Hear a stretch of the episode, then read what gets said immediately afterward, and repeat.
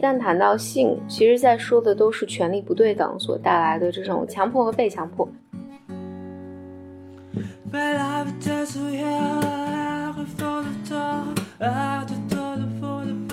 他会把纸巾盒拿出来往来访者这推一下，表达这个动作，但是我不会抽出纸巾来给来访者。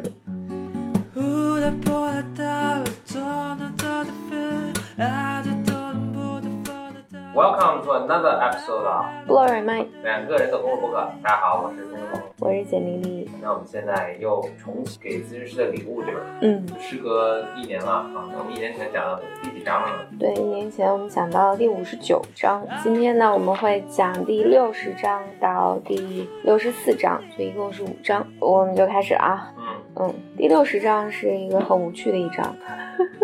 第六十章它讲的是促进治疗的方法，嗯、它这里面讲了一些就是团体里面会用的技术。它这里面的技术呢，就比如说是我举个例子啊，大家可以自己也可以做一下，就是我是谁这个练习。那你可以拿一张纸，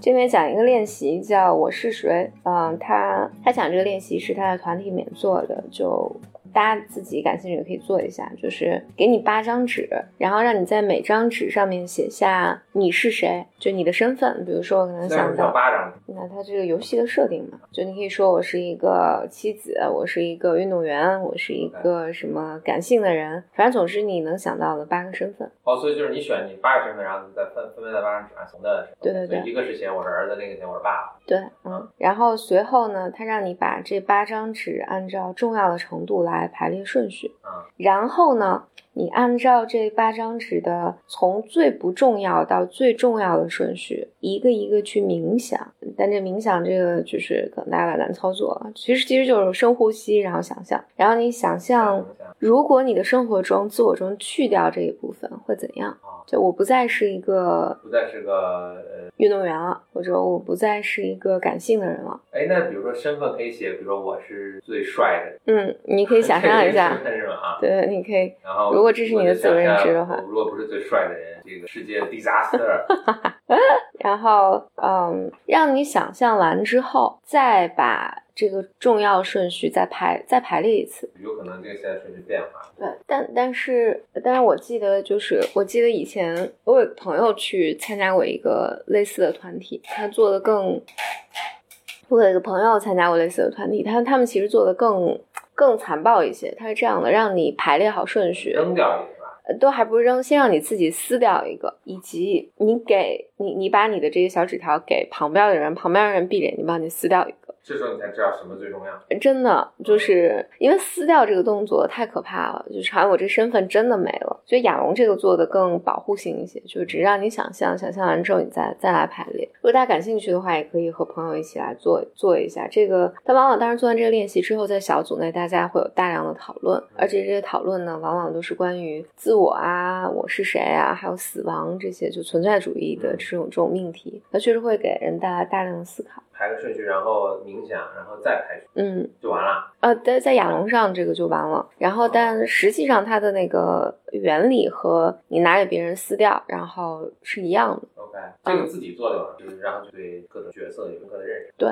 对，当然最好是跟大家一起做，嗯，这样你有你有机会讨论。而且我自己觉得，就是因为让你自己冥想的时候，其实冥想这个是困难的，让你想象我没有这个身份是困难的。就是反而我觉得，就是我朋友以前他们做的，想象，比如说自己不是最帅的，嗯，对。但是如果有人把这这给撕掉，你就知道哦这个对于你来讲是真的重要还是不重要。嗯。这跟就是我们以前说的扔硬币差不多，你做选择，你扔硬币，你才知道它是是不是你想要。然后在第六十一章，我们就回到心理咨询上了。嗯，六十一章呢，亚龙强调的就是，就心理咨询中你，你你需要和咨询师之间建立一个亲密的关系嘛。但是呢，他在这一个强调重点就是，建立这个关系不是目的，而是手段。这个手段呢，是为了达成更多的你们治疗性的目的。所以呢，在咨询中发生的所有事情，其实是你生活的预演。就这个，其实我们在咱们这个节目里面强调很多次了。嗯，就是一个人在生活中他会经常经历到的体验，比如说我总觉得被欺负，嗯，他在家庭中也总觉得自己是最不重要的。那他到咨询中，他一定会把这一部分带进到咨询关系里面。但是所谓咨询是生活的预演的意思是，咨询可以当做你一个练习场，嗯而你在生活中，别人因为别人对你没有这个义务嘛，别人如果讨厌你或者别人觉得你这个做法不合适，他扭头就走了，他没有必要来和你讨论。然后，但在咨询中更像是生活中的一个预演，比如当你跟咨询师表达说我对你特别失望，咨询是有机会来和你讨论这个失望是是什么，嗯，然后你怎么处理这个失望。所以他说这个。他说，卡尔罗杰斯就人文主义的一个大师。他说，治疗关系可以作为一个内部的索引点，就是在生活中，病人总是可以通过自己的想象记忆回到咨询室中。就如果这个情形下，我的咨询师会跟我讲什么，或者当时我也觉得咨询师对我很失望，但是我没有讨论。其实咨询师对我的状态并不是我以为的那个失望感。就是你在生活中总是可以把这个当做一个 reference 回来。他也提到说，就是嗯，经常听到一种说法，就是有些人在咨询关系中其实处理的很好，然后在小组中表现的很好，但是在生活中好像完全没有使用，嗯，无法学以致用。行，他说，换句话说，就是这些人把治疗看作是真实的生活，而不是生活的预言。但如果你在心理咨询这个关系里面的话，你要知道，咨询更是你生活的预言，它所有的发生的事情都是帮助你去 prepare 你的生活。rehearsal 哦，嗯，我猜 rehearsal。哦，果然你英语比较好。你 在第六十二章呢，还是在一个咨询的情境下来来讲的？就是它题目翻译的比较有趣啊。他说使用最初的抱怨作为手段。你看这个题目，完全不知道他在说什么，对不对？英文翻译吗？对，但他其实想讲的就是来访者在咨询中所有的这种抱怨都是重要。嗯，就因为对于咨询师来讲，我觉得这个是咨询师训练一个很很很艰难的部分，但也是最重要的部分。就是咨询师坐在咨询室里面，他需要是自己，但他又需要来访者使用他。所以在这个时候，你允许来访者使用你的时候，你就不再是自己。所以就是还是回回来刚才我讲的，就是来访者在抱怨你的时候，就是如果你是一个正常人啊，普通人的生活中，你肯定会觉得特别委屈，我不是这个意思，或者呃，你怎么能这么抱怨我呢？你就会想解释。但是在咨询过程中，不是你要把来访者的所有的抱怨看作是你们的一个治疗材料，嗯。所以他在这儿讲了一个故事，就是他督导的一个咨询师给一个来访者在做做咨询，然后这个来访者就开始问这个这个来访者是个男性，咨询师是个女性，然后这个来访者就开始跟咨询师嗯说，我希望你能握着我的手，给我一些支持。这咨询师就拒绝了他，然后这个来访者就拿了欧亚龙的一本书，因为欧亚龙在一本书里讲到，就他一个来访者怎样怎样，然后欧亚龙就握着人家的手。然后他跑去找咨询师说：“我想要这么做，你要这么做。”然后那个咨询师就说：“不，我不是，我就就肯定是用他的治疗的方式回应了他，就是说拒绝了他。”这个来访者就非常生气，然后就责怪这个咨询师嘛，就是罗列了咨询师的很多的缺点。所以这个咨询师就觉得越来越不舒服，然后觉得被这个被这个来访者在被控制，然后于是他就开始考虑转介。于是呢，这个欧亚龙在督导这个咨询师的过程里面。他他们就开始回溯这个男性来访者来的原因是什么，然后他们就回溯到这个来访者来的时候，对他生活的一个大的抱怨就是。他跟女性的关系啊，他在讲了很多细节啦，他怎么出去就有一夜情啊，然后或者女性就会很快的厌烦他呀，什么等等等等。所以亚龙在这强调，你可可以看到的是，病人和治疗师之间的这种冲突和尴尬，绝不是一个偶然发生的事情，是一个不可避免的，而且是个重要的发展。就你几乎是可以预测，如果你有经验的话，其实你几乎几乎可以预测这个来访者他会和你在从一开始在抱怨他来访。他的那个生活中女性的时候，你就知道有一天这个东西会在你们俩之间会重复，你就会变成一个客体被他去抱怨。哎，那这个是比较巧，正好这个咨询师是个女生，但如果这个咨询师也是个男性，是就应该他不会要他抱拉他的手。对，也许，但是但实际上我自己的一个经验是这样的，嗯，当然在这个但在这个 case 上，这个来访者是在一开始明确的说，他说因为我跟女性的关系有有有问题，所以我才选了一一。个女性的咨询师，嗯，然后但是但实际上，你想，实际上咨询师在咨询的过程里面是去性别化的，因为嗯，当然这个去性别化就有几方面来说，一方面对于就因为你有现实的这个性别因素在，它一定会干扰，就是你的来访者就怎么看待你，但是在自在治疗的更深入的过程里面，就一定你对同性或异性的情情感还是会投射在这个这个咨询师的身上，比如说比如说他有可能就要表达出一种。我可能不会要求你握我的手，但我会希望你做出一些超越男性的表达亲密的亲密感。就我我不太想象到是是什么情形了，觉得仍然会有这个需求，还是会出现。所以他在这儿当然是给治疗师讲的啦，就是还是回想到第四十节，就去年我们讲过的一课里面，称量打铁，就是。带到病人或来访者的情绪没有那么浓烈的时候，他能回到理智思考的时候，你可以再把这个事情拿回来跟他进行讨论。然后最近这个六十三和六十四章就会和最近的 Me Too 运动会有很大的关系。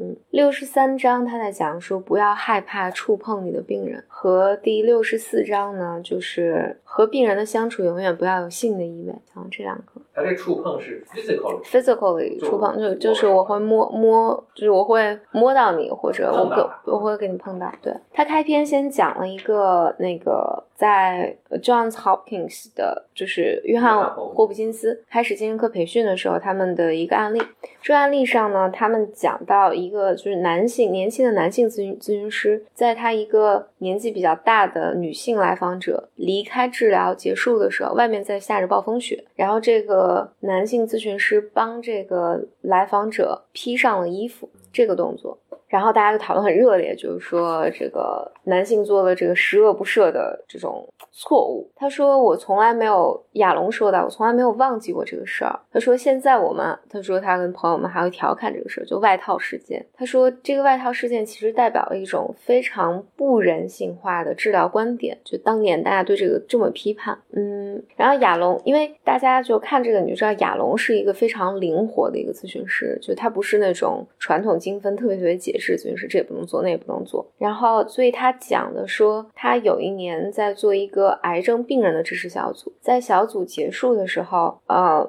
就是这个小组一起的几个月，其中一个组员就提出说，我们能不能在每次结束的时候有一个仪式？这个仪式呢，就是他点一个蜡烛，然后大家都手拉着手，小组一起进行冥想，然后结束这个小组。亚龙刚开始很犹豫，因为这就意味着他要跟所有病人们一起手拉手。他说，但是在当时的情况下。我别无选择，那显然就是整个小组都很支持这个行为。他说，于是我就加入进去。但是呢，他说加入进去之后，他能很明显的感受到这是一个非常激励组员的方式，嗯，就是效果就更好。他说，在后来的几年里面，他们一直用这个仪式来结束这个，嗯，这个工作。然后他还提到说，就是在他治疗病人的时候，就是比如说他他和来访者，他们有时候就是结束的时候要握手，或者他会送病人走到门口，或有有一些病人会想要握手或拥抱。他说，除非他觉得这个东西是有性的意味在的话。除此之外，他都会做这件事情，能够给病人带来一些支持。但是，不管是任何形式的接触，他在他说我在下一次下一个小节的时候，我都会再重新提起这件事情，我都会提起。嗯，他说可以是很简单一句话，比如说，哎，上周我们的治疗是我们的治疗结束的时候，我们有一个拥抱，然后你能谈谈那个带给你的感受。就是所有的东西，反正你也你也很容易理解。就是虽然我不记得一年前我们都讲过什么，但我觉得应该讲过。就是你能能总结出这种套路来了。就是所有在咨询中发生的事情以及发生的特别的事情，都会在下个小节中拿出讨论来。所以它整体来讲，就是说你是可以进行身体接触的，只是你要保障每个接触都是为治疗服务的。我可以继续吗？特好。嗯。然后他说，当然因为这个亚龙也是非常人本的，他就是这个特别人本的态度。他就说，如果我的来访者是正在经历极度的绝望，他想要我做一些什么的话，他说我是会毫不犹犹豫的去帮助他的。他说，如果他如果我不知道怎么做，我会问我会问我的来访者，我怎么做才会让你觉得更舒服一些？他最后还讲了一个很动人的故事啊，就是他说有一个。他有一个中年女性来访者，因为脑瘤进行化疗，所以没有头发了，所以她每次都戴着假发。然后这个女性来访者每次在咨询中就讨论说，她很担心别人怎么看她，觉得自己特别丑。然后她说，她觉得这个来访者觉得说，如果治疗师你也看到我就没有戴假发的这个样子的话，你也会觉得我很恶心。然后到某一次咨询里面，这个女性终于决定在治疗师面前摘掉这个假发。当亚龙看到这个女性来访者没有戴假发的样子的时候，亚龙说他真实的感受是他突然一下非常震惊，然后但是很快就他能把这个眼前的女性形象和他所了解的这个可爱的他可爱的那些方面联系到一起。亚龙说他并且产生一个想象，就想象说亚龙去抚摸这个女性的头上稀疏的头发，于是亚龙就跟这个来访者分真诚的分享他的感。受，并且他问这个来访者：“我可以试一试吗？”然后这个来访者就同意了。于是亚龙就去就做了这个动作。他说：“虽然是很很轻微的动作，他说，但是在这个在他们彼此心中都留下了不可磨灭的印象。”然后这个女性最终战胜了癌症。后来多年之后，这个女性又回到咨询中的时候，她跟亚龙是仍然去讲，就当年带给她的那个感动。他说，当当年的这个行为是一个巨大的肯定性的行为，对于这个来访者来讲，极大的改变了他的消极自我的形象。但尽管如此啊，就是我所接接接受到的教育里面，还是要对这样的行为谨慎，尤其肢体上的动作是要更谨慎一些。这让我想到，我多年前有一个有一个同学，他的那个手指有一部分小时候是被烫伤的，其实很很不明显，但但你仔细看的话很明显，但一般人看不到。然后他就说，他当时和他的女朋友，嗯，后来是他太太了。他女朋友，他有一次跟他女朋友讲这件事情的时候，他女朋友就拿起他的手指，然后亲吻了一下。他就说，他觉得就整个世界都亮堂起来。我就是想到这个。最后一章呢，亚龙就讲了一个很重要的议题，因为他刚讲完那个身体接触嘛，就是讲说你和病人的相处永远不要有性的意味。当然，我们其实一旦谈到性这件事情上，其实就不真的是在说性，其实在说的都是权力不对等所带来的这种强迫和非强迫，呃，强迫和被强迫。所以他就说，因为实际上大家一直在讨论这个问题，就是在咨询在咨询关系里面，它仍然是存在这种权利的不对等的，因为咨询师的权利就是比来访者更大。嗯，所以呢，在这种权利不对等的情况下，其实就会引发很多争议了。就争议包含到底这件事情发生是自愿的，来访者是自愿的还是非自愿的？这到底是出于一个权力不对等的状况下，就是产生的被迫的行为，还是主动的行为？等等等等的，就是这种讨论。所以，嗯，所以在这儿其实他是给咨询师一些建议，比如说你不要，你不要就尽量避免这种非正式性的和异性来访者之间的这种互动，嗯，避免就不要，他甚至说说的很严苛，就比如说不要。给来访者提供咖啡或者茶，嗯，就不要做任何让来访者可能觉得误会的事情。这个跟上一章好像还有点矛盾，嗯，上一章反而是说就特别人本，尺度可以大一点，对对。但这一章又又收又把口收了。哦，我我可能没说清楚，他在这说的是治疗是被教育的是这样的，哦，就被教育的是，但他未必完全认同。对你不要在当天工作最后一个小时晚上看异性病人，等等等等。他说，但是但是这个就。必然会带来一些。困扰了，就是有的时候，那你到底，比如说来访者，女性来访者在你面前哭，如果我是个男性来访者，我能不能递这个纸巾？嗯，授受不亲了，简直。对，所以，所以我后来在想，我我想想到，就是我很十几年前的时候，我记得有一个督导，其实专门他有讲过这个事儿，我我还当时没有特别的在意他，就他说，他说每次来访者哭的时候，他会怎么做？他做的都是他会把纸巾盒拿出来往来访者这推一下。表达表达这个动作，但是我不会抽出纸巾来给给来访者，就你来使用，就因为那是个美国的督导了，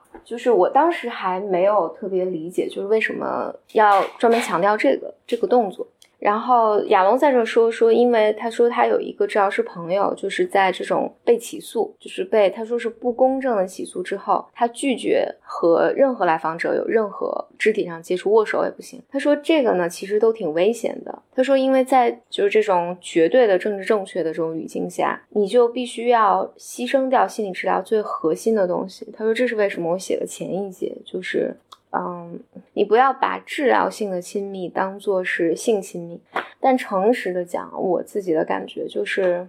因为心理咨询本身，它就是或者整个心理咨咨询这整一套东西里面，都是和人的情绪啊、移情、反移情、你的投射等等工作的。它是一个几乎没办法说清楚的事情。嗯，绝对的偏执，它带来正义，但是它就是会杀掉很多这种模糊的、这种灰色的维度，然后它就必然会牺牲掉一些空间。这些空间里面，那就比如说，就像这个被被起诉过的这治疗师以后，他拒绝再和病人。有任何哪怕是对治疗有意义的这种接触，因为你永远都不知道来访者究竟是怎么看待这个关系。嗯，但同时也讲，在心理治疗的情境中，其实不可避免的会出现性的感受，尤其对于来访者来讲，因为因为这个环境是相对理想的环境，它是个重新养育的过程嘛，就是所有的时间都是关于你的。我我在这所有的目的都是为了和你一起面对你的问题。他被关心、被照顾，得到了这种无条件的接受和支持，所。所以来访者不可避免的会产生一些移情，我们叫色情移情，就是面面对这种嗯这种移情吧，就是上面有就以前不知道为什么中中文有个翻译叫色情移情，就听起来特别的负面，但其实不是，其实就是就是我对我对治疗师产生了这种。好的感受就是就是当然和性有关的这种感受。他说，尤其是这这个也和就我们说这种 Me Too 运动会有点关系，就是尤其是低自如如果我们假设只要是是个男性啊，尤其是低自尊的女性，在面对这种你对我这么这么好。我要怎么回报你的时候，他不可避免的会想到我用性的方式来来提供回报。然后，但杨乐在这强调，这并不是一件糟糕的事情。就是对于一个好的治疗师吧，在这个时候，其实更多的是和来访者去讨论，就是讨论这种，比如说他被照顾，然后他感受到被接纳的感受是怎样的。然后你可以用什么样的方式来表达你的感激，而不是使用性。当然，就是你也存在这种治疗师对来访者产生性的感受，有的时候是。是女性的感受被唤起，这个往往也是治疗材料的一部分。我们也讲叫反移情嘛，就是你要知道来访者他身边的人在生活中，就还是我们那句话，就是咨询是生活的一个预言，就是是什么使你产生了性的唤起，就这部分也是。也也很有可能是来访者带进治疗室来需要你们一起讨论的事情。当然，就是如果治疗师他的，比如说自己本本来在这上面，我在生活中就没人爱，然后我哇终于有病人来爱我，我可能会使用这个权利。然后但亚龙就说，他反复的跟咨咨询师讲说。你哪怕去找一个妓女都好过你跟病人发生这种性性的关系。然后，如果你真的是自己没有其他任何方式去解决你的这种性的问题的话，那你也不不应该当治疗师。我觉得某种程度上，就如果是这个状态，他也不应该怎么讲呢？他不能有任何的权利，呃，就是 power。就他一旦，我觉得人是在我的欲求不满，然后当我有高于别人的权利的时候，你是，我觉得人性本身吧，就是不可避免的会使用。这些权利来满足自己的私欲，所以我们讲到第六十四章，下一次可能明年了，我们会继续讲。先看二零五零年前，我我们我们这这一套读书系列已经讲了两年了，我不知道讲了多久，可能两年了吧。日久见人心。对我们 我们这个读书系列，我们这个我们这个这一系列的读书叫陪你慢慢变老。可能能够跨越两到三代人来收听。对，好，谢谢大家收听。好，弗洛尔曼的心理叫什么？给心理治疗师的礼物。另外呢，就结尾在横向这儿呢，结尾就在打个小广告。就弗洛尔曼自己的群现在已经发展到第五嘛。嗯。群里面虽然从来基本上没有什么留言发言，但是质量特别的高。但我怎么知道的？因为我一到四群里面发，是大家自愿加入了一个读书群，大家推荐内容都特别好。嗯，只是在 B M 的几个群里面，大家都不太说话。嗯，没事，这是班。好，下次节目再见，拜拜。